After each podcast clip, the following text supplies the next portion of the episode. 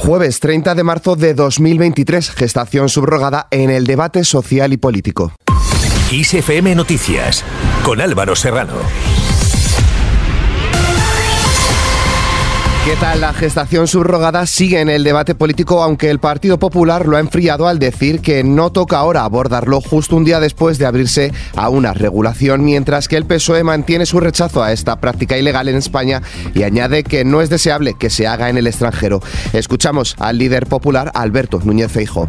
No hay, por tanto, un pronunciamiento del Partido Popular más que decir que es un debate que está encima de la mesa y que creemos que debemos ordenarlo, porque por una parte esto es ilegal hacerlo en España, pero hay españoles que lo están haciendo en otros países. Por ejemplo, en Portugal la gestación subrogada es legal, de acuerdo con unas condiciones.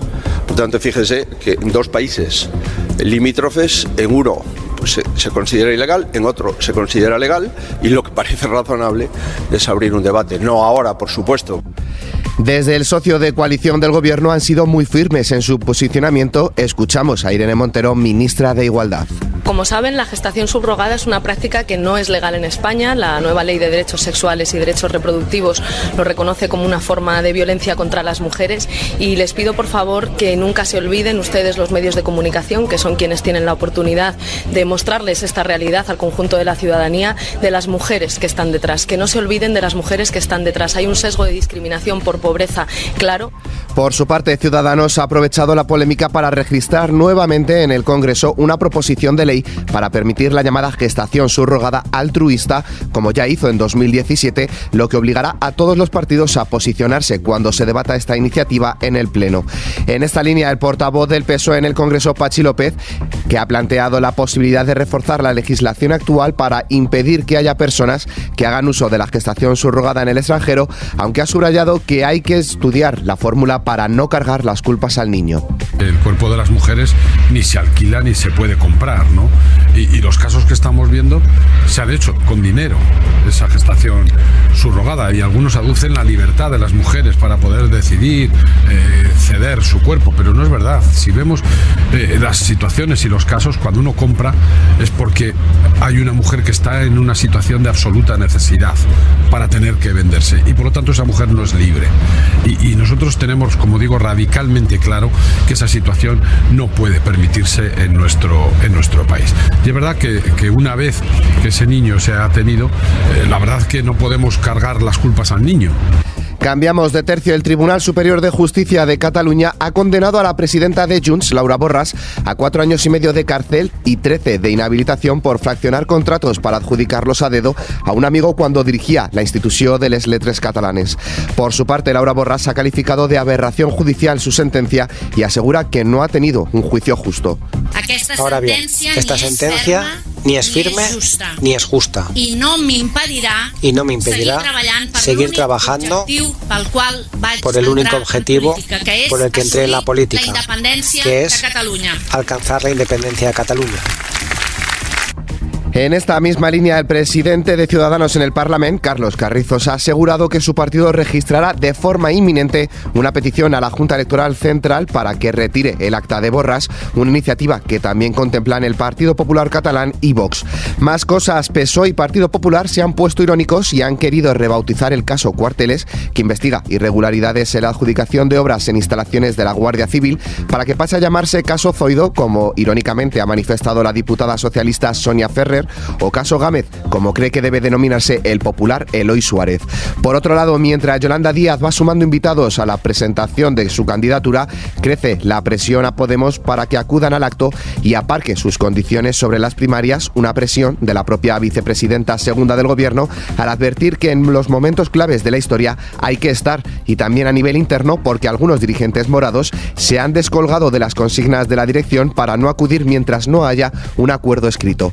Al margen de temas políticos, casi una decena de activistas ha protagonizado este mediodía una acción sorpresa frente a la fachada de los Leones del Congreso, arrojando botes de pintura roja para protestar por la política climática del gobierno, aunque ocho han sido detenidos inmediatamente por la policía. Pasamos a hablar de economía. El presidente del gobierno, Pedro Sánchez, ha afirmado tras reunirse en China con representantes de Mitsubishi y AstraZeneca que España se afianza como uno de los mejores lugares del mundo para invertir. Por otro lado, las comunidades autónomas Banks han recibido el primer trimestre de 2023 un total de 3.020 millones de euros más de los que recibieron en el mismo periodo de 2022 en concepto de entregas a cuenta. El Ministerio de Hacienda y Función Pública ha entregado un total de 30.839 millones de euros a entregas a cuenta a las autonomías de régimen común y a las ciudades con estatuto de autonomía. Seguimos con la bolsa del IBEX 35 encadena cuatro sesiones en verde y cierra con una subida del 1,61%, superando así la barrera de los 9.200 puntos. En los primeros puestos se encuentran Solaria Energía con un amplio ascenso del 6%, seguida de Melia Hotels con un aumento del 5,66% e Inmobiliaria Colonial con 3,60 puntos porcentuales positivos. En el lado contrario encabezan las caídas Laboratorios Pharma con una pérdida del 1,17% y Enagas con un leve 0,03% negativo. En cuanto al bolsillo, la luz cerrará marzo con un descenso de más del 32% en el mercado mayorista hasta alcanzar una media de 89,6 euros el megavatio hora, un mes en el que no ha sido necesario aplicar el tope al gas en ninguna jornada gracias a la fuerte caída del precio de esta materia prima. Marzo se convierte así en el segundo mes con el precio de la electricidad más bajo desde julio de 2021. En clave internacional, el líder interino impuesto por Rusia en la región ucraniana de Donetsk, Denis Pushilin, ha afirmado que las tropas rusas cerrarán próximamente el cerco a la ciudad de Bakhmut, donde actualmente tiene lugar los más cruentos combates en el este de Ucrania. Más cosas, el Tribunal Europeo de Derechos Humanos ha condenado a Italia por el trato a cuatro migrantes tunecinos en la isla de Lampedusa, quienes fueron expulsados tras haber sido retenidos sin justificación y bajo tratamientos degradantes. Por otro lado, el presidente francés Emmanuel Macron ha presentado un programa de 50 medidas para luchar contra la sequía en su primera salida del Eliseo desde la aprobación de la reforma de las pensiones que ha generado una crisis política en el país. En cuanto al tiempo,